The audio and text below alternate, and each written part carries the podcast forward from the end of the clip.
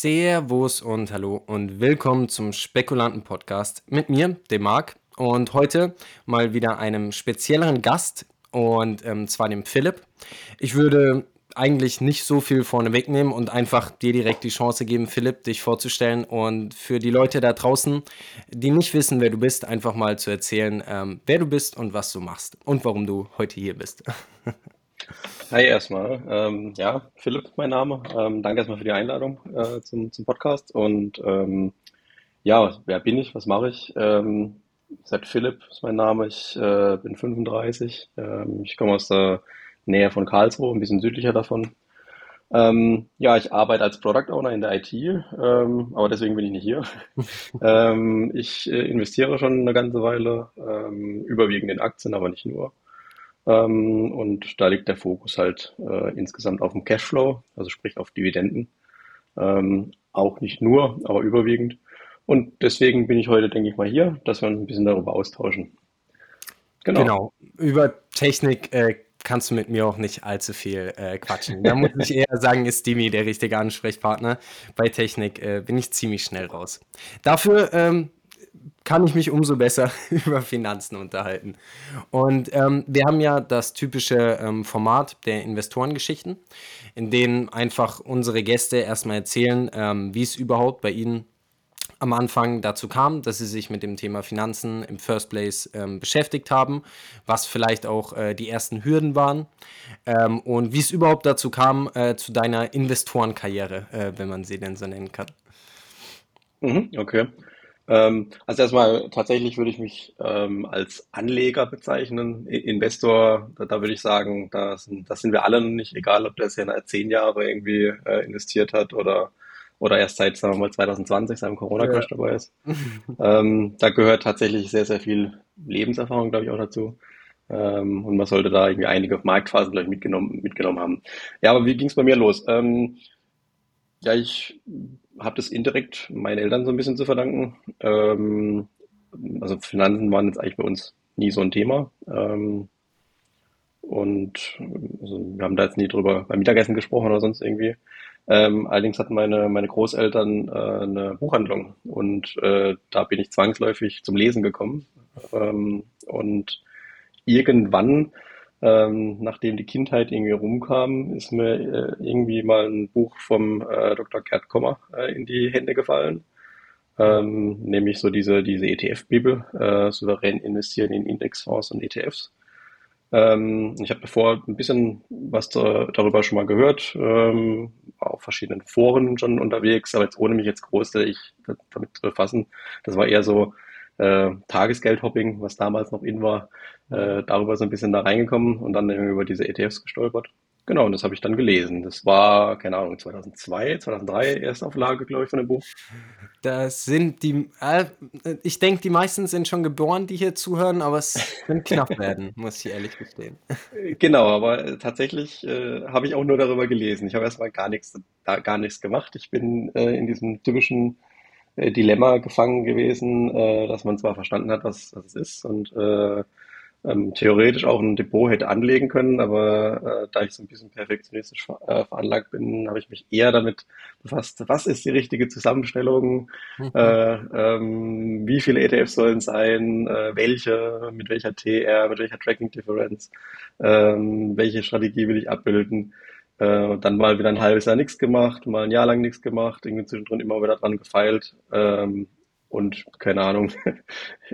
Also ich habe äh, einige Jahre gebraucht, bis ich dann überhaupt wirklich angefangen habe tatsächlich. Äh, 2009, 2010 war das, also nach der Finanzkrise. Ne? Also während der Finanzkrise, wo ich das irgendwie noch so mitgekriegt habe, was da eigentlich passiert, äh, da habe ich mir dann gedacht, okay, Gott sei Dank hast du da nicht investiert. Ähm, ja, aber irgendwann habe ich dann doch äh, den, den Sprung ins kalte Wasser sozusagen gemacht. Was ja anscheinend äh, der richtige Schritt war. Und ich würde sagen, das ist ja auch der normale ähm, Anfang für die meisten Anleger. Ähm, ja, so ein bisschen mit beschäftigt und das Ganze ähm, wieder ein bisschen beiseite schiebt, weil es halt doch ein bisschen viel ist. Und für die meisten ja auch einfach ähm, Jetzt nicht unbedingt aus dem Interesse her, sondern eher, weil es einfach wirklich zu viel zu verstehen ist am Anfang, als dass man sich da sicher fühlt, direkt äh, reinzutauchen. Ja, genau. Richtig, das ist Aber dann warst du zu Beginn auch erstmal komplett in der ETF-Strategie drinne. Oder das war das, womit du begonnen hattest damals? Ja, genau, richtig. Äh, only ETF sozusagen. Ähm, in den in Folgejahren, also ich habe da wirklich klassisch äh, Emerging Markets 30 Prozent und 70 Prozent irgendwie so Welt-ETF, den ich dann nochmal irgendwie so ein bisschen auseinandergezogen habe, aber prinzipiell so die klassische Strategie. Und das habe ich durchgezogen bis 2019 äh, im, im Prinzip. Habe dann schon 2018, 19 so mit Sparplan äh, mäßig ähm, Aktien ein paar Sachen ausgetestet, weil ich diesen Switch halt hinlegen wollte. Genau, und in der Zwischenzeit kamen dann noch P2P-Kredite ähm, dazu als Säule, würde ich schon fast sagen, äh, in, im, im gesamten Depot. Ähm, und auch ein paar Kryptos tatsächlich relativ früh ein, eingestiegen, nie angefasst und einfach gewartet, äh, was so passiert. Ähm, genau. Das heißt, die letzte Woche war jetzt nicht so dramatisch, wenn man äh, früh genug dabei war? Oder hat Wenn man, ja, es kommt drauf, es kommt drauf an. Also ich habe tatsächlich Verluste realisiert in der letzten Woche. Ähm, okay. Ja, ähm, das lag, aber das hätte ich nicht müssen. Ich hätte es auch aussitzen können, aber es gab so ein paar Sachen, die mir tatsächlich gepasst haben. Ähm, das hat aber was mit meiner generellen Strategie zu tun. Ähm, ich gehe nochmal ein Schrittchen zurück. Ähm, wie seit 2009, 2010 habe ich diese ETFs-Depot äh, aufgebaut, sparplanmäßig, ganz normal, dann mir ein bisschen mehr. Und da ist tatsächlich in den Jahren dann einiges zusammengekommen. Und 2019, Ende 2019 tatsächlich sogar, habe ich den Switch hingelegt und habe gesagt, okay, ähm, ich verkaufe alles jetzt erstmal ähm, und ich will komplett auf Einzelaktien umstellen und ETFs nur noch als ähm, Investmentvehikel verwenden äh, in, in Bereichen, äh, wo ich keine vernünftigen Einzelwerte finde. Mhm. Ähm, weil ich denke, ETFs sind sehr gut, ähm, würde ich auch jedem, jedem empfehlen und für die meisten Leute wird es auch dabei bleiben, dass man das äh, machen sollte, weil letztendlich äh, du kriegst die Rendite, die der Markt hat und das ist meistens besser als alles, was, was jeder äh, Einzelaktienanleger irgendwie vorzuweisen hat, so wenn man mal einen 20, 30 Jahre Zeitraum äh, hinlegt, vermutlich. Über längere Zeit auf jeden Fall. Genau, genau. Und ähm, deswegen ist äh, das auch eine persönliche Wahl. Also ich, ich setze ETS weiterhin ein, da wo ich halt äh, sehe, ich kann das nicht anders abdecken ähm, mit, mit irgendwelchen Einzelwerten. Ähm, genau, ich habe damals die Entscheidung halt getroffen, komplett ausgecasht und dann kam Corona. Und dann hatte ich irgendwie einen Haufen Geld äh, zur Verfügung, was ich quasi äh, vielleicht sogar ein bisschen zu früh gekauft habe. Ähm, aber ich habe das dann halt im Prinzip so peu à peu äh, ins fallende Messer quasi eingekauft. Okay. Genau. Ich, ich wollte jetzt nämlich nicht direkt sagen, aber du hattest dann im Prinzip das beste Timing überhaupt eigentlich, äh, um diesen Schritt zu gehen. Zu, zufällig, ja. Richtig. Ja, zumindest okay. zumindest für die. Glückwunsch, gell? Ja, danke, danke schön. Zumindest für die initiale, äh, für das initiale Investment. Ähm, in den letzten zwei Jahren habe ich trotzdem sehr, sehr viel investiert und da war alles, auch sicherlich vieles dabei, was hm, jetzt nicht äh, das glücklichste Timing war. Ähm, aber gut, ja, man, investiert ja langfristig. In der, in der aktuellen Marktphase, also wenn ich drüber nachdenke, es gibt wahrscheinlich äh, auch bei mir Werte, die weit unter dem Corona-Niveau stehen, um ehrlich zu sein. Also da wäre egal gewesen, was in den zwei Jahren zwischendrin passiert ist. Ja, eben. Ähm, aber ich bin da äh, eigentlich auch ganz bei dir, zumindest bei denen. Ähm, ich weiß nicht, ob du irgendwas so von meinem Depot weißt. Ähm, die Hälfte besteht eigentlich aus Penny Stocks. Ähm, und die andere Hälfte besteht nämlich einfach aus Werten, bei denen ich mir überhaupt keine Sorgen mache und äh, würde dann in 20 Jahren nochmal reinschauen. Also komplett 50-50. Okay, okay. Der heißt ja nicht umsonst äh, die Spekulanten. Ähm, ja, klar. Plus äh, keine Panik, also ähm, alle anderen bei uns, die sind nicht ganz so gestört unterwegs wie ich. Und die Penny Stocks, ähm, die gehen auch ein bisschen bei mir auf die Familie, weil äh, bei mir wurde ein bisschen am Essenstisch mal über die eine oder andere Penny Stock geredet. Okay. Wurde ich halt direkt äh, ins, ins kalte Wasser geworfen. Ja. Und, ähm, und ausschlaggebender Punkt, warum wir heute ja auch miteinander gesprochen haben, war ja auch ähm, deine Dividendenstrategie oder die Dividendenstrategien, die du ähm, vorstellst. Mhm. Wie kam es dann ähm, dazu? Da ist tatsächlich äh, ein bisschen P2P äh, schuld. Ähm, also die, ich habe irgendwann mal, dann war das sogar in Aux Money, glaube ich, die deutsche Plattform irgendwann mal angefangen. Das war auch irgendwie so zwischendrin. Ich glaube sogar bevor ich mit den ETFs angefangen habe. Ähm, Und dann ist es immer mehr geworden und da bin ich so ein bisschen auf diesen Geschmack gekommen, einfach ein bisschen Cashflow zu haben. Also sprich, Investments zu haben, die halt äh, in dem Fall jetzt Zinsen abwerfen. Ähm, und das fand ich halt dann ganz spannend irgendwie, wo ich mich dann halt mehr dafür interessiert habe und ähm, mehr dazu gelesen habe, dass es halt bei den Dividenden ja letztendlich ähnlich ist. Ähm, und dass man ähm, jetzt nicht sofort und jetzt nicht in einigen Jahren, aber langfristig irgendwie seinen sein, äh, wenn man, wenn man das dann möchte, sein Leben damit äh, gestalten kann, seine, seine Ausgaben damit decken kann. Ich bin jetzt keiner, der sagt, okay, leg 1000 Euro an äh, und dann kriegst du XY Dividende und kannst dann irgendeine Versicherung zahlen oder einen Tank, äh, ein, eine Tankladung oder so. Ähm, so denke ich dann nicht. Aber tatsächlich ist es so mehr oder minder das Ziel, ähm, in irgendeiner Art und Weise schon finanziell dann frei zu sein, dass ähm, quasi die Dividenden ähm, irgendwann mal das Einkommen ersetzen, also das Arbeitseinkommen tatsächlich. Okay, genau. Also, das war damals dann schon auch der Hintergedanke. Die genau, richtig. Freiheit.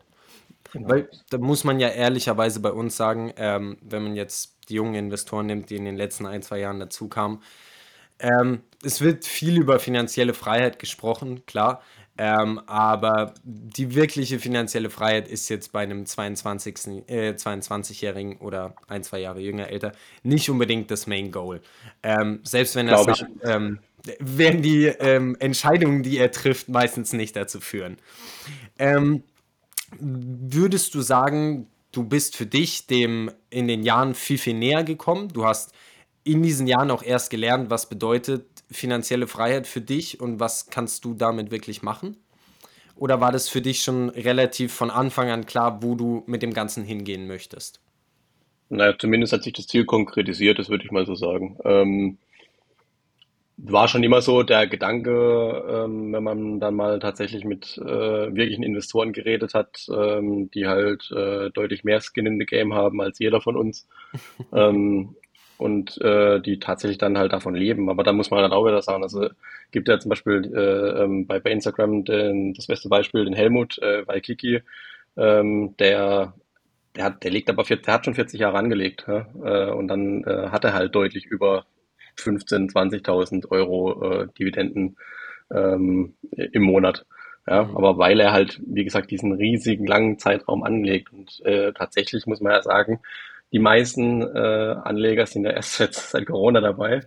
Mhm. Ähm, und äh, selbst wenn man den Corona-Dämpfer mal da mitnimmt, dann waren das ja schon zehn, zwölf sehr gute Jahre. Ne? Also sprich, äh, ist man de facto, wenn man jetzt nicht wirklich im Crash mitten reingekauft hat, äh, sondern erst danach quasi auf den Trichter kam, dann äh, hat man ja quasi erst am, am Hochpunkt äh, sozusagen ist man eingestiegen.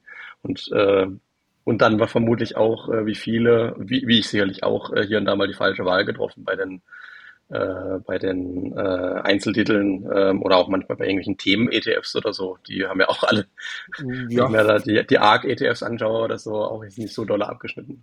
Ja. Gut, bei uns, äh, es gibt ja die Europä das europäische Pendant dazu, die Van Eck, glaube ich. Die haben auch ein bisschen äh, mhm. mehr themenbasierte Sachen. Die sind nicht ungefähr, äh, sind ungefähr genauso wie die ARC-ETFs gelaufen, äh, in vielen Fällen. Also ja. Ja, hat es auch in Europa genug runtergehauen. Ähm, aber ich gebe dir da völlig recht, äh, dass ich glaube, dass in der aktuellen Phase ähm, wir uns eigentlich immer noch in einer sehr, sehr guten oder gut bewerteten Phase befinden. Ähm, von daher bin ich auch mal gespannt, äh, wie die nächsten 10, 15 Jahre dahingehend so aussehen. Ähm, was ist denn dein Horizont fürs Investieren? Also hast du jetzt einen Punkt, wo du sagen würdest, den will ich erreichen oder ein Alter, bis zu dem du es machen möchtest? Gibt es da für dich irgendeine ganz klare Linie, die du dir gesetzt hast schon? Linie, eine Linie gibt es. Ähm, ob die so umgesetzt werden kann, das kommt immer drauf an. Es gibt im Leben viele Phasen, ähm, die sich vielleicht anders entwickeln, als man denkt. Ähm, da muss man halt immer aufpassen, das kannst halt nichts voraussehen. Ne? Du kannst krank werden, äh, es kann sonst irgendwas im Job nicht richtig laufen, du musst irgendwie umziehen, keine Ahnung. Ähm, da gibt es ja viele Möglichkeiten. Ähm, ich habe mir zumindest mal in den Kopf gesetzt, ob das so wird, ist eine andere Sache, dass ich äh, mit 50, äh, wenn ich einfach so weiter investiere, ähm, jetzt nicht renditemäßig tatsächlich, äh, vielleicht muss man da ein bisschen Abstriche machen, aber zumindest vom Cashflow her, ähm, dass ich mit 50 an mein jetziges äh, Arbeitseinkommen, Netto-Arbeitseinkommen rankomme an Dividenden monatlich. Ähm, ob das so passiert, sei es mal dahingestellt. Äh, Im nächsten Jahr steht irgendwie beispielsweise ein, äh, eine Immobilienkauf äh, als Selbstnutzer an. Da muss auch jetzt durch die höheren Bauzinsen ein bisschen Eigenkapital zugesteuert werden, was man dann logischerweise nicht investieren kann. Ähm, das sei jetzt mal dahingestellt. Also ich, es ist nicht so, dass ich jetzt sagen kann, okay, mit 50 habe ich das Ziel erreicht, egal was da rauskommt, dann lege ich die Füße hoch und kündige meinen Job. Nee, definitiv nicht. Aber die Arbeit macht ja Spaß. Ähm, aber es ist halt nochmal ein anderes Gefühl, glaube ich, wenn du weißt, okay, du hast da irgendwie ähm, ein bisschen Cash, was monatlich reinkommt, ohne dafür, dass ich was dafür tue, in Anführungszeichen. Ja, definitiv. Also erstmal sowieso Glückwunsch äh, zu einem Job, der dir Spaß macht. Es ist heutzutage Danke. leider Gottes schon. Äh, das ist das Wichtigste. Ja, ja, ist leider Gottes äh, nichts mehr Normales heutzutage. Und dann äh, drücken wir dir natürlich auch die Daumen, dass das alles äh, bis 50 klappt. Aber da wären wir auch schon äh, bei einem Punkt, den wir auch im Vorhinein ja schon besprochen hatten. Ähm, du redest schon über Dinge, die bei den meisten von uns Investoren nicht auf dem Schirm sind. Wir haben nicht ähm, auf dem Schirm, dass wir vielleicht in zwei, drei Jahren einen neuen Job beginnen, dass wir umziehen müssen, dass mal in der Familie was passiert und dass man sich darum kümmern muss. Alles Mögliche. Ähm, Gibt es da irgendwas, was du vielleicht auch einfach von Herzen den äh, jungen Leuten am Markt sagen würdest, die vielleicht jetzt erst seit ein, zwei Jahren dabei sind und durch ein Tesla-Investment oder andere Investments gute Renditen gemacht haben, ähm, aber vielleicht das Ganze ein bisschen langfristiger ähm, angehen sollten oder könnten. Ja, ich überlege gerade. Also das Wichtigste ist, woran ich mich selber erst auch nicht wirklich oder nicht immer dran halte, ähm, man sollte immer eine, Cashquote haben. Äh, jetzt unabhängig vom Investment. Ich rede jetzt auch dann nicht von einem Notgroschen oder sonst irgendwie, wie es immer heißt, sondern einfach ein bisschen Cash beiseite haben äh, über den Notgroschen hinaus ähm, für Investments. Muss ja nicht in Aktien sein, kann auch in andere, in anderen Gebieten sein, aber das, es schadet nicht äh, und es beruhigt ungemein die Nerven, um das so zu formulieren. Also stell dir einfach mal vor, es müssen ja jetzt keine 100.000 sein, da redet man nicht davon, ne? Aber stell dir einfach mal vor, was vielleicht erschwinglich ist, auch für junge Menschen, wenn sie mal ein, zwei, drei Jahre sparen oder so, mal 5.000 Euro oder so oder bis zu 10.000 Euro hoch irgendwie mal einfach auf der hohen Kante zu haben, über den Notgroschen hinaus äh, in so einer jetzigen äh, Phase wie jetzt. Du hast es gerade eben erwähnt, wir sind immer noch nicht, meiner Meinung nach auch, wir sind immer noch nicht in einer, wir sind ja nicht in einem, in einem Crash oder so. Ähm, wir sind okay bewertet, die Bewertungen sind runtergekommen, aber ich würde es äh, nicht sagen, dass die Bewertungen insgesamt niedrig sind. Und ähm, da ist noch ein bisschen Potenzial nach unten da, würde ich sagen. Leider, aber ist halt so. Ähm, und im aktuellen Umfeld sowieso ist, äh, selbst mit der Inflation, ist Cash nicht das Schlechteste, würde ich mal behaupten. Nee, genau, das würde ich, das würde ich auf jeden Fall mitgeben. Äh, das beruhigt auch unge ungemein die Nerven, ähm, falls mal irgendwelche ähm, Börsenphasen auftreten, wie jetzt halt, wo es ein bisschen äh, volatiler zugeht. Ja, da bin ich auch ganz bei dir. Den Fehler musste ich schon bei mir in meinen ersten drei Jahren oder was das jetzt sind, äh, feststellen. Ähm, weil, ja, ich hätte jetzt auch gerne um einiges mehr Geld zum Investieren, muss ich offen und ehrlich sagen. Und hätte da wahrscheinlich am Anfang einfach ein bisschen, ähm, ja, die Füße stillhalten müssen in der einen oder anderen ähm, Abteilung. Ja, also da bin immer ich, äh, Überwindung tatsächlich ein bisschen auch. Ja, ja, vor allem, wenn man dann in dieser Welt ist und sich denkt, nein, ich muss irgendwas mit diesem Geld machen, ähm, hat natürlich dann auch viel mit dem Kopf zu tun und ob man das dann wirklich schafft, ist nochmal eine andere Sache. Ähm, ja. Ich habe es bisher nicht geschafft, weil ich hatte äh, eine Zeit, in der natürlich alles so hochgegangen ist und alles explodiert ist, ähm, habe ich natürlich auch mal einen Teil vom Geld rausgeholt. Ähm, aber ich war so in dieser Finanzwelt gefangen, dass für mich auch keine andere Möglichkeit bestand, rein im Kopf, als dieses Geld wieder zu investieren. Es gibt noch eine Menge andere Möglichkeiten, als dieses Geld einfach in Aktien zu hauen. Ähm, aber das war für mich damals einfach nicht, äh, nicht da. Wenn wir es, ja. Da sprichst du auch was an tatsächlich. Ähm, es ist halt ja immer, also tatsächlich, ich meine, ich muss da auch irgendwie, wenn ich bei Instagram oder sowas irgendwelche, also Instagram-Account habe ich auch, ne, by the way, ähm, Invest Diversified, äh, auch da zu finden. Ähm, und also ich muss auch ja logischerweise keine Anlageberatung und irgendwelche Sachen äh, äh, drunter schreiben, aber ich mache das jetzt nicht, weil ich will, dass die Leute Sachen nachkaufen, sondern weil ich einfach irgendwie erzählen will, was ich da mache, weil das sich in Teilen zumindest mal ein bisschen von anderen unterscheidet, vom Investmentstil her. Ähm, und wenn ich da halt jetzt schon wieder sehe, ähm, nachdem wir letzte Woche ging alles runter und alle sind ruhig gewesen plötzlich äh, und jetzt haben wir sind wir die letzten zwei Tage, äh, drei Tage mal wieder hochgegangen, deutlich hoch. Also eine Bärenmarkt-Rallye, aber immer noch in einem Bärenmarkt. Ähm, und dann wurden schon die ersten ähm, quasi, na, wirklich Kaufempfehlungen stand da teilweise in den Stories so drin. Ne? Klare Empfehlung meinerseits und dann unten drunter keine, keine Anlage, Anlageberatung bei Unternehmen, die irgendwie immer noch ein, zwar solide Werte sind, wenn man es mal so auf den ersten Blick äh, sieht, also keine Tech-Werte oder sonst irgendwas, aber die halt immer noch ein 30er bis 40er KGV haben. Und äh, dann fragst du dich halt, okay, wenn du das den ganzen Tag halt siehst, irgendwie, dann befeuert es ja quasi die FOMO äh, bei, bei gerade bei jüngeren Leuten. Und ähm, das ist halt saugefährlich, meiner Meinung nach. Das ist mir aber tatsächlich auch erst jetzt so in den letzten anderthalb, zwei Jahren, wo ich auf Instagram so unterwegs bin, irgendwie bewusst geworden, wie krass es eigentlich ist.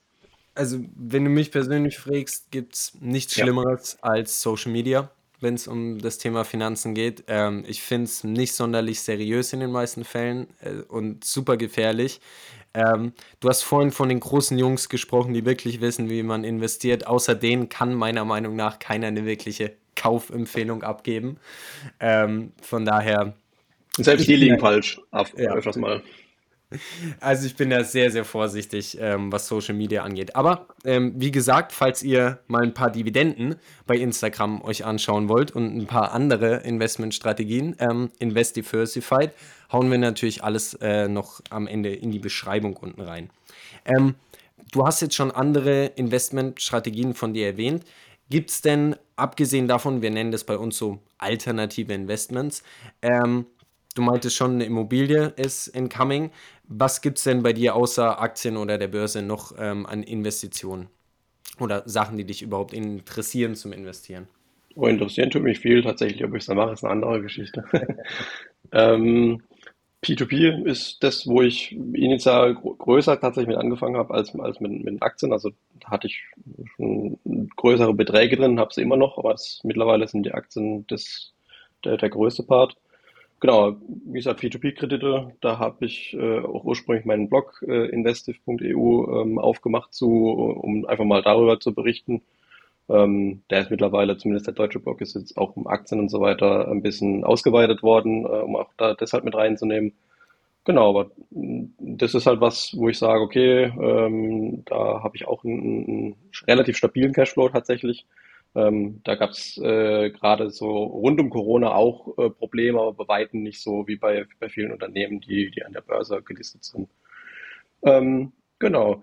Ansonsten ähm, ist eine weitere Geschichte der Optionshandel. Da sind wir zwar wieder bei den Aktien und, äh, äh und, und der Börse, weil das äh, ähm, hängt halt zusammen.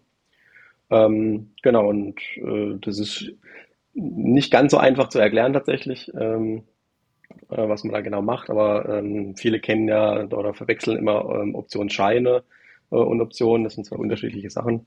Und Optionen sind, sind prinzipiell Versicherungen. Also sprich initial werden die eingesetzt irgendwie, ähm, um, um, um Aktien abzusichern ähm, von, äh, von ähm, ja, größeren Investoren.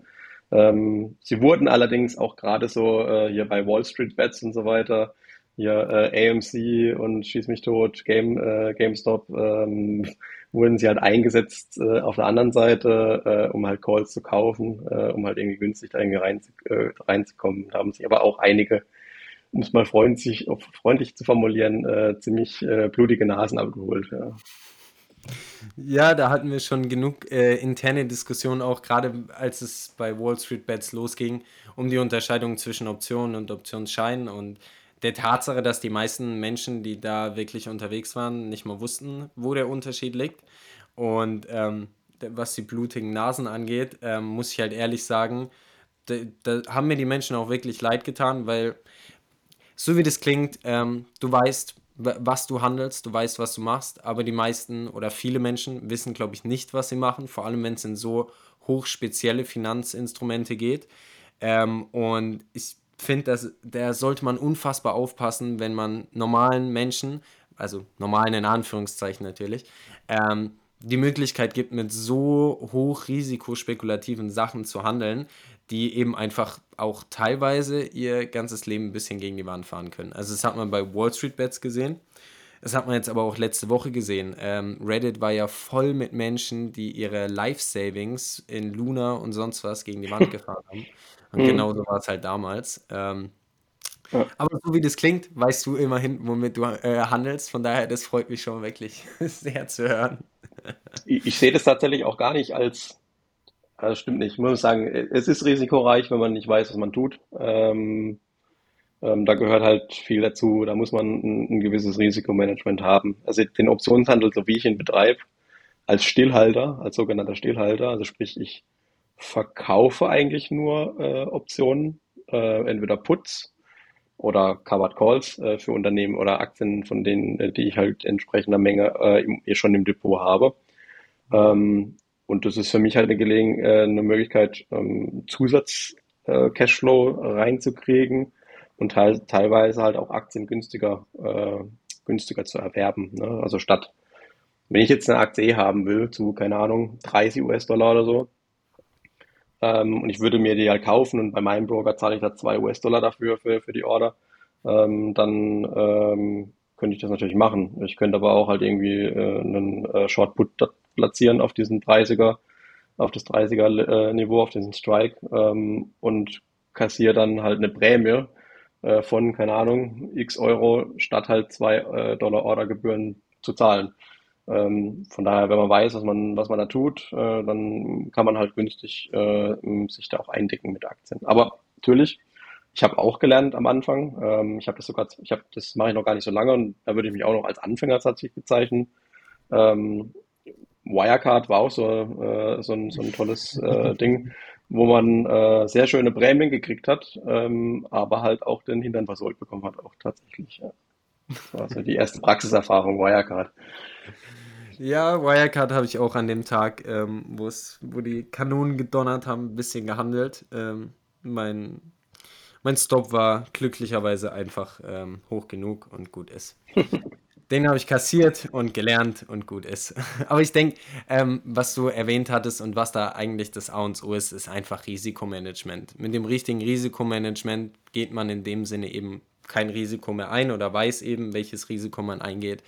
Und dann ist es ja auch alles wieder okay.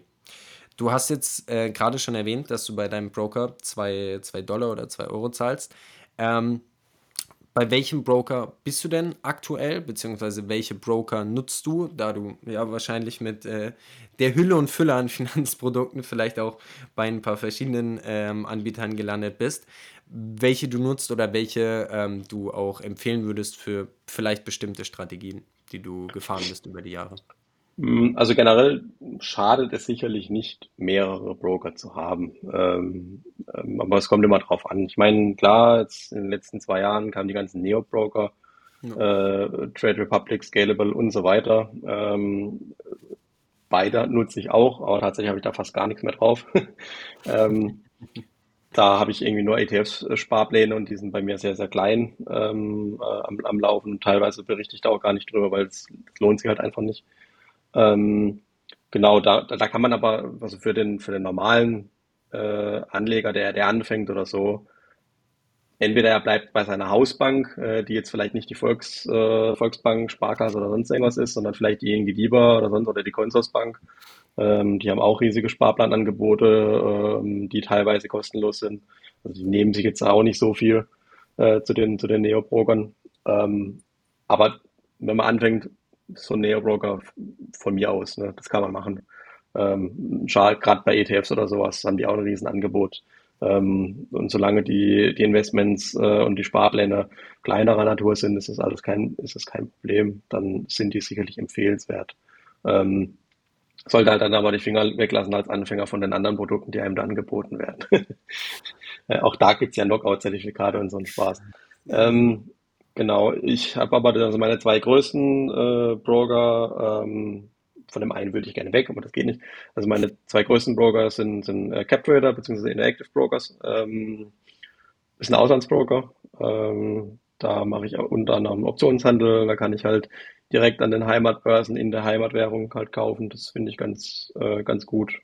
Ähm, ich diversifiziere, diversifiziere ja ganz viel. Äh, jetzt nicht über verschiedene Assetklassen, sondern halt auch intern. Und ich, ich mag das halt nicht, äh, wenn ich halt irgendwelche ähm, US-Dollar-Aktien dann halt äh, irgendwie in Euro da rumfahren habe in einem Sparplan und dann nochmal irgendwie in US-Dollar über einen anderen Broker. Dann kaufe ich die direkt halt als in einem Einmalkauf irgendwie äh, direkt an der New York Stock Exchange. Und ich kann da halt auch an anderen Börsenplätzen handeln, irgendwie in, in, in Hongkong, in Shanghai, keine Ahnung, äh, in London direkt in, in Pfund halt und habe dann auch verschiedene Währungen halt mit, ähm, mit, dem, mit dem Depot. Ähm, ist jetzt auch nicht so viel teurer. Ähm, wie gesagt, also eine US-Order beispielsweise, äh, die kostet zwei Dollar ähm, in, de, in dem Fall. Das ist in Ordnung. Wenn man da jetzt keine, nicht für 100 oder für 200 Dollar irgendwelche Sachen kauft, dann ist es gut. Ähm, genau, das ist so mein größter Broker und ich habe dann noch die Giro, äh, das ist eigentlich auch ein Auslandsbroker, die sind aber von Flatex, glaube ich, übernommen worden. Ja. Heißt ja auch Flatex de Giro. Ähm, ähm, als seit FedEx da drin ist, dann läuft der Laden irgendwie nicht mehr so, so wirklich. ähm, aber da kannst du auch zumindest mal US-Aktien kannst du irgendwie direkt sehr, also noch günstiger als bei, bei, bei CapTrader äh, an der New York Stock Exchange kaufen. Und auch so an ein paar anderen europäischen Börsen mit vergleichbar okayen Kosten. Ähm, aber mehr auch nicht tatsächlich. Da habe ich aber mit angefangen, deswegen ist das halt das Depot ein bisschen gewachsen. Und der Depotübertrag tatsächlich, die verlangen in dem Fall Geld sogar. Äh, der ist nicht günstig, deswegen habe ich das einfach so gelassen. Also das sind zwei, meine zwei größten Broker, äh, CapTrader und DeGiro und dann kommt Scalable und Trade Republic. Und ich habe noch so ein paar andere mal zum Testen aufgemacht, aber letztendlich nehmen die sich alle nicht, nicht viel, muss man halt ehrlich sagen. Ich meine, was, äh, du kannst Spar Sparpläne machen, irgendwie bei den Neo-Brokern irgendwie äh, in unterschiedlicher Frequenz und kannst irgendwie ab 10 Euro mal hier, dann vielleicht 25 äh, beim anderen, wo mittlerweile sind sie auch gleich, äh, ausführen lassen und das Layout unterscheidet sich auch mehr und sonst, sonst eigentlich nichts. Also ja, die Neo-Broker, ich glaube, die geben sich jetzt äh, heutzutage wirklich ja. nicht mehr so viel. Ich glaube, FedEx hat jetzt auch seinen eigenen Neo-Broker gestartet, weiß gar nicht, wie der heißt, aber der dürfte. Ja, habe ich letztens auch schon gesehen. Sein, wie die anderen. Ja, und die, die, die Ausgangsfrage muss ich noch dazu sagen, die lohnen sich halt tatsächlich wirklich, wenn jemand äh, dann vielleicht ein bisschen größeres Investment hat und halt irgendwie auch direkt irgendwas aufbauen will, Optionshandel vielleicht betreiben will oder halt äh, in, in Fremdwährungen dann halt an den Heimatbörsen jeweils handeln, dann ist es okay. Aber für die, für 95 Prozent äh, der Anleger, da reicht irgendwie ein normaler deutscher Broker, der äh, dann halt auch den Luxus hat, dass dann halt der Freibetrag, wenn man den einträgt, direkt äh, ähm, gezogen wird. Äh, das ist bei mir jetzt bei den Auslandsbrokern nicht der Fall. Ähm, da wird auch die 26,375 äh, Prozent äh, direkt abgezogen bei deutschen Aktien zum Beispiel.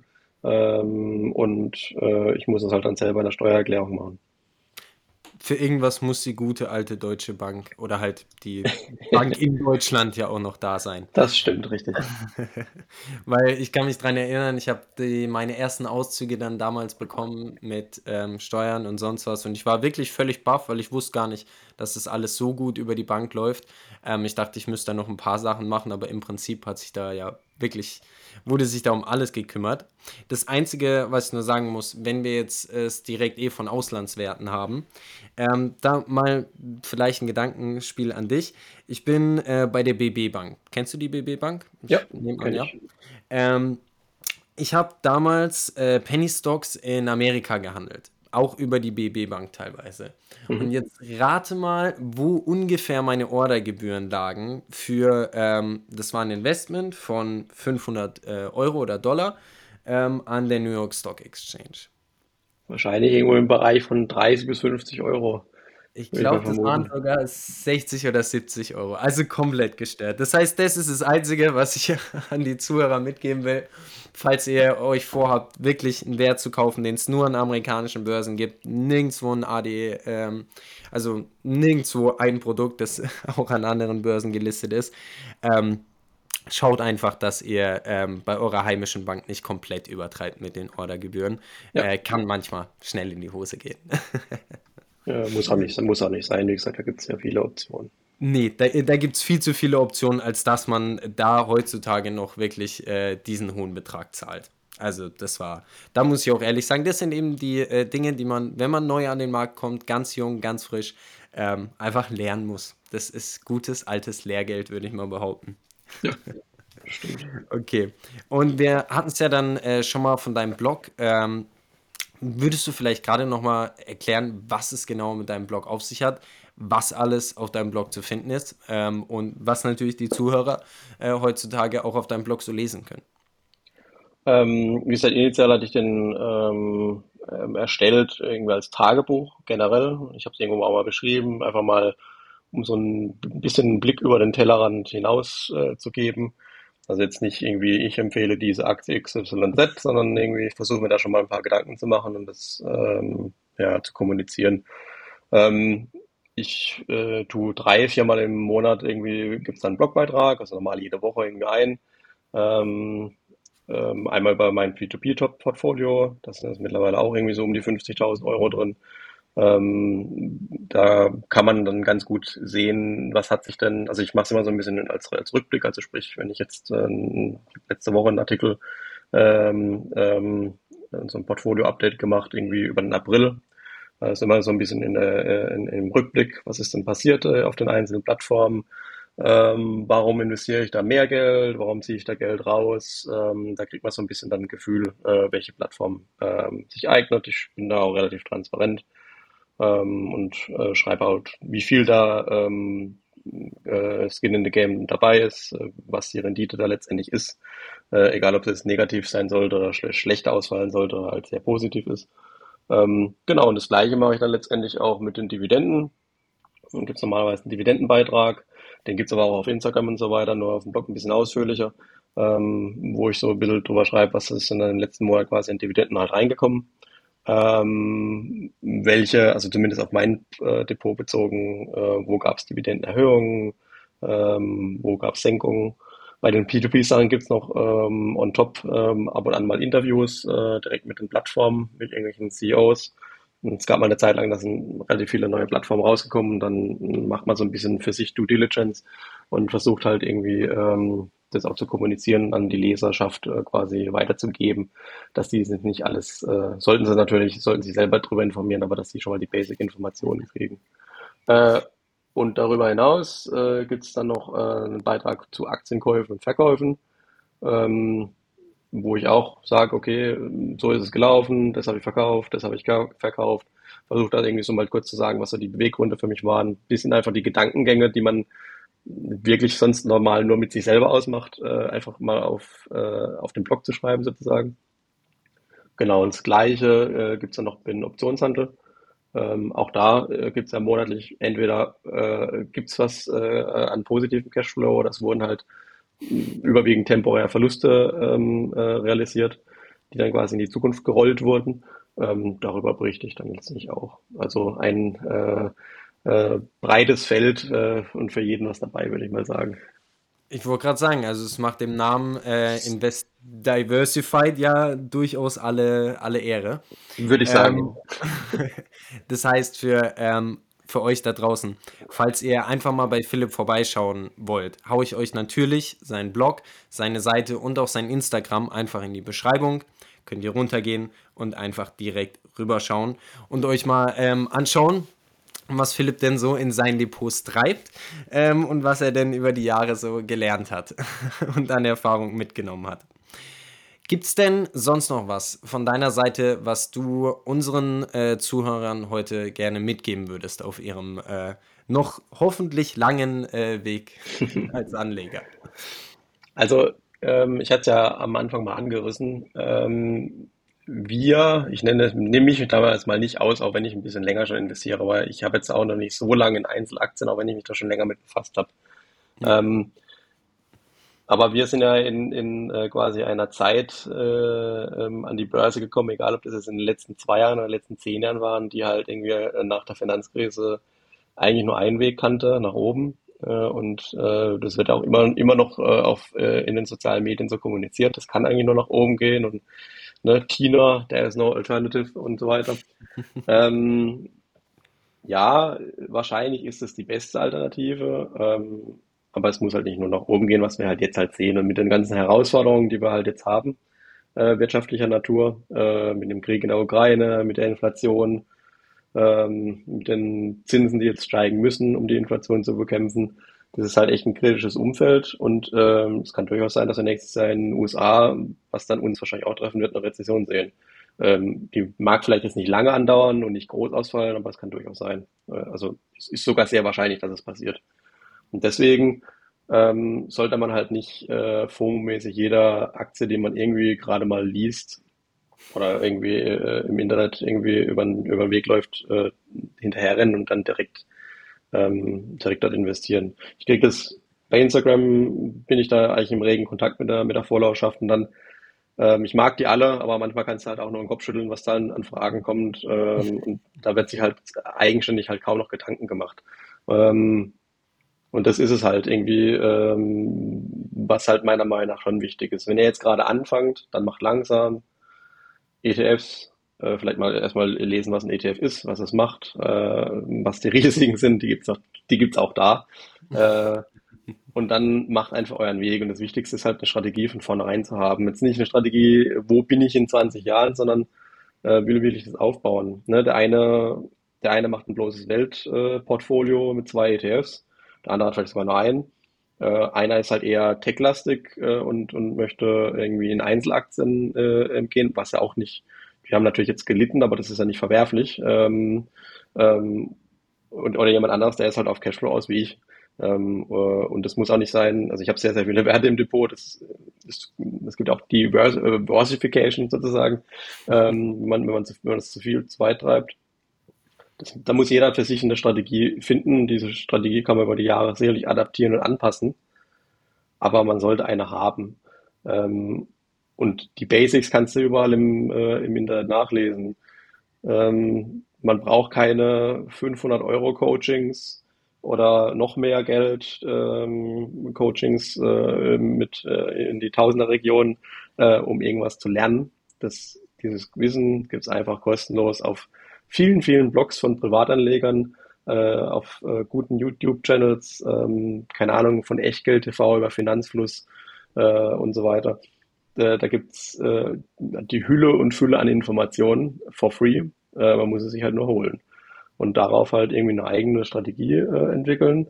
Und dann wird es schon werden, würde ich mal, würde ich mal sagen. Wenn jetzt nicht in den nächsten zehn Jahren wirklich die ganze Welt berg, ähm, bergab geht, dann sollte dann, das irgendwie hin. Dann haben wir andere, falls sollte das so sein, dann haben wir tatsächlich andere Probleme. Also das dachte ich mir dann auch äh, in den letzten zwei Jahren immer so. Also wenn ich, wenn es wirklich bei null landet, ähm, dann habe ich wahrscheinlich eh andere Probleme und mein Depot ist mir dann nicht mehr so wichtig. Ist genau. Es ist, es ist auch nicht das Wichtigste, muss man halt sagen. Ne? Also ich bin mittlerweile auf dem Stand, wo ich sage, also vor ein paar Jahren habe ich noch gesagt, oh mein Gott, du tust nichts für die Alte, für dein Alter. Ähm, also das ist ja der initiale Grund eigentlich, warum man, ja. warum, warum das angepriesen worden ist. Ne? Tu was für dein Alter, Rentenlüge und so weiter. Also meine Rente sind wahrscheinlich auch mickrig aus. ähm, zukünftig und das ist auch ein Grund, warum ich das mache, aber das ist immer so ein bisschen in den Hintergrund gerückt. Ähm, und ähm, man muss ja immer gucken, wofür man das tut. Und wie gesagt, vor ein paar Jahren hätte ich jetzt zu Leuten gesagt, die äh, sowas nicht machen, nicht in ETFs für ihr Alter investieren. Sei ja, oh Gott, du wirst Pfandflaschen sammeln und so weiter äh, in der Zukunft. Kann durchaus sein, dass sie das machen müssen, ne? Ähm, aber äh, das ist halt schon irgendwie vermessen, das halt irgendwie so, so anzunehmen. Deswegen, es gibt auch Leute, die sind einfach so glücklich, ähm, die verdienen auf der Arbeit ihr Geld, investieren das Geld, äh, in, investieren in, in ihr eigenes Haus zum Beispiel. Ähm, und das ist auch gut. Ja? Sollen wir machen. Natürlich äh, gibt es da sicherlich Optimierungspotenzial an der einen oder anderen Stelle, aber why not? Von daher ist, ist nicht das Einzige, das, das Einzige.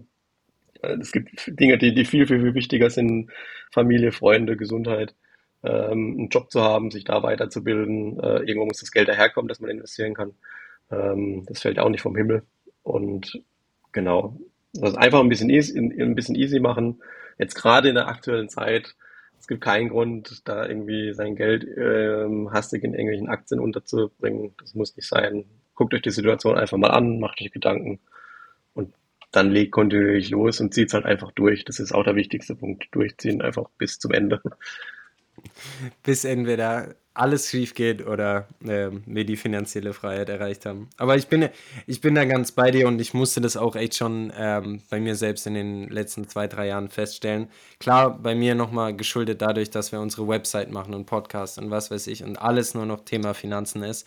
Ähm, aber in dieser Finanzwelt gehen andere Dinge sehr schnell unter die im normalen Leben super wichtig sind und ähm, nicht jeder hat einen Optimierungsdrang in sich und will unbedingt alles perfekt machen und optimieren. Ich denke, die meisten von uns irgendwie schon, sonst wären wir nicht hier. Ähm, aber es gibt auch Menschen, die einfach ganz entspannt ihr Geld verdienen wollen, sich davon was holen wollen und gut ist. Ja, also ähm, und da bin ich ganz bei dir. Das ist nicht so, ähm, dass man den Leuten da nicht so hinterher äh, rennen muss, eigentlich, wenn sie es denn nicht anders möchten. Und da muss ich auch mal ehrlich sagen, vielen, vielen Dank für meine bisschen erfahrenere Meinung am Markt einfach, weil wir bisher halt ähm, sehr oft oder in den meisten Fällen mit Leuten in unserem Alter gequatscht haben oder zwei, drei Jahre älter, die wirklich genau in unserer Bubble, äh, würde ich jetzt einfach mal sagen, festhängen und da mal ein paar erfahrenere Worte äh, zum Markt und zu der Börse zu kriegen, ähm, war auf jeden Fall wirklich, wirklich hilfreich. Ähm, und ich denke auch für, für unsere Hörer da draußen einfach mal ein ganz anderer und umso wichtigerer Input, ähm, der ihnen langfristig wahrscheinlich mehr mitgeben wird, als wenn irgendjemand Aktien hypt. Ein, einen Tipp will ich noch geben. Ähm, weil so wie es dir vielleicht geht, geht es mir auch, wenn ich mich mit anderen Leuten unterhalte, die nochmal äh, noch mal 10, 20 Jahre mehr investieren. Äh, da äh, hat man auch da mal oder hört man mal Gedankengänge, die, da muss man vielleicht mal drüber nachdenken, aber da ist auch vieles dran. Und wenn ich auf die Leute jetzt sagen wir mal gerade im letzten Jahr gehört hätte, dann wäre mein Depot vermutlich äh, ein bisschen kleiner. Äh, also sprich, ich hätte weniger, in, we, deutlich weniger investiert, aber ich hätte jetzt äh, vermutlich sehr, sehr viel mehr Cash äh, zur Verfügung, um, um äh, jetzt tatsächlich die Titel, die jetzt wirklich äh, günstig sind und qualitativ hochwertig sind, äh, mehr einzusammeln. Deswegen, ich kann äh, euch äh, ähm, nur empfehlen, auch mal bei Börsenbunch TV zum Beispiel reinzuschauen. Bei YouTube gibt's das. Äh, muss man sich ein bisschen durchquälen, äh, weil die, äh, die Jungs da auch so zweieinhalb Stunden Sendungen und so weiter haben. Aber da sind äh, Finlock, äh, also Tino, der hat auch einen super Blog äh, als erfahrener Investor und da lernt man echt, echt viel tatsächlich. ja, genau. Und so gibt's ganz viel ähm, äh, Quellen. Ne? Ihr müsst euch nur, nur mal schauen. Ähm, bei, selbst bei Instagram, wie gesagt, der Helmut, der Waikiki, ähm, mit, seinem Account. Ähm, der macht irgendwie nur vier Stories am Tag, wenn überhaupt irgendwie, aber jede Story ist wertvoll äh, mit den Informationen, die draufstehen. Und ähm, so gibt's halt ganz viele Blogs, äh, ähm, private Blogs, ne? keine, keine gesponserten oder sonst irgendwie und ähm, da, da lernt man einiges. Ja, ich denke, also Angebot gerade in der heutigen Zeit gibt es definitiv genug, auch mit YouTube, ganz Social Media etc. Ähm, ich denke, das sollte man definitiv genug finden, um seine Zeit ähm, gut und sinnvoll in ein paar äh, Finanzthemen zu stecken. Wobei ich da aber auch ehrlich sagen muss, ich bin vielleicht auch trotz meines Alters da nicht typisch, aber ich tendiere da auch ab und zu gerne nochmal einfach zu einem Buch. und so wie ja, das klang, ähm, bist du da ja auch äh, absolut dabei. Also ja. ähm, kann ich auch sagen, vielleicht öfters mal wieder von mir aus auch ein Hörbuch, bin ich auch voll dabei. Ähm, lieber ein Hörbuch, als sich einen 15 Minuten Zusammenschnitt von irgendeiner Finanztheorie oder Investmentstrategie zu geben. Ja, das stimmt. Ist dann ein bisschen nachhaltiger. Untersch unterschreibe ich so. Na wunderbar. Falls du dann nichts mehr auf dem Herzen hast, ähm, dass du den jungen Investoren mitgeben möchtest, um sie vor einem komplett Totalverlust zu bewahren, ähm, wärst es dann auch ähm, für die heutige Episode. Ich danke dir vielmals, dass du dir die Zeit genommen hast und dass du wirklich ähm, mal eine ganz, ganz andere Seite vom Markt und von der Börse ähm, hier mit reingebracht hast, weil, wie du dir vorstellen kannst, ist bei uns eben alles ein bisschen spekulativer, risikoreicher ja, so wie eben die letzten ein, zwei Jahre geprägt waren, ist eben auch natürlich ähm, unsere Seite und unser Ansatz ab und zu ein wenig geprägt. Von daher danke ich dir viel, vielmals, dass da mal ein bisschen ähm, Stabilität reinkam. ähm, und danke dir vielmals für, für deine Zeit. Wie gesagt, ähm, falls jemand da draußen von euch ähm, mal bei Philipp vorbeischauen möchte, ich werde all seine Links ähm, natürlich in die Videobeschreibung packen und wir werden natürlich auch noch ein, zwei Poster zu hauen. Es wird also nicht an euch vorbeigehen. Einfach mal vorbeischauen. Ähm, wir haben auch einen Gastbeitrag zum ähm, zu deinem Blog geschrieben. Den werde ich natürlich auch nochmal unten verlinken. Den findet ihr ähm, einfach auf unserer Website wo wir auch nochmal ganz kurz vorstellen, ähm, um was es genau bei dir geht, was du machst. Ähm, und mit natürlich ein, zwei hübschen, Bil äh, ein, zwei hübschen Bildchen aus deinem äh, Dividendendepot, ne? Weil die lassen sich natürlich optisch schön darstellen. Muss ich mal ehrlich sagen. gut, gut. Ne, ich danke auch für die Einladung und äh, ja, genau. Dann wünsche ich dir soweit noch einen wunderschönen Abend. Ich hoffe, wir hören uns irgendwann mal wieder. Ja, gerne. Ähm, und auch an die Leute draußen. Vielen, vielen äh, Dank fürs Zuhören. Ich hoffe, ähm, wir hören oder sehen uns bald wieder. Und ähm, bis zum nächsten Mal. Euer Marc. Ciao, ciao.